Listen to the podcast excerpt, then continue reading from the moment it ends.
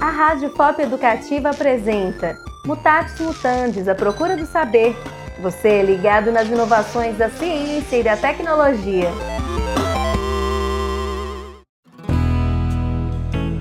Atualmente, a mineração brasileira tem como principal produto de exportação o minério de ferro, encontrado no subsolo de alguns estados como Minas Gerais.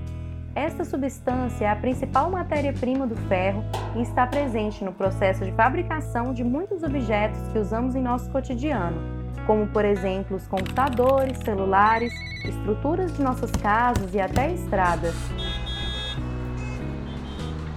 Considerada por muitos uma das bases mais importantes para o progresso industrial, a mineração é uma prática extrativista, ou seja, corresponde à retirada de recursos naturais da terra que pode levar ao seu esgotamento.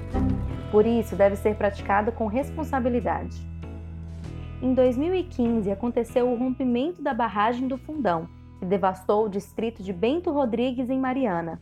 O crime ambiental resultou em milhões de metros cúbicos de rejeitos de mineração depositados no meio ambiente.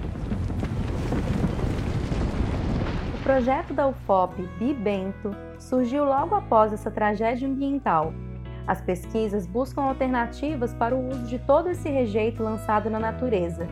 Como o desdobramento da investigação, também indicam uma possível forma de geração de renda para os atingidos pela lama.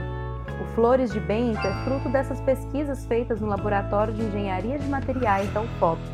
A mestranda Thais Liberato explica o início do processo. A gente trabalha basicamente com rejeito de mineração como matéria-prima é, o rejeito especificamente com um outro tipo de produto para dar essa característica aí de, de, de vidro ou plástico, né, o resina. Nós estamos tratando esses materiais, estamos misturando ele com alguns outros. A partir do tratamento recebido no laboratório, estes materiais ganham novos formatos e significados. Viram protótipos de joias, desenvolvidas para ecoar os elementos de memória e pertencimento ligados ao rejeito.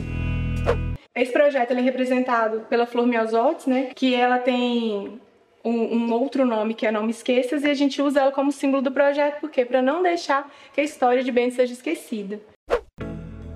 Na UFOP, a ciência preserva, trata e transforma. Tudo isso sem perder de vista o aprendizado através da nossa história e as possibilidades de um desenvolvimento sustentável.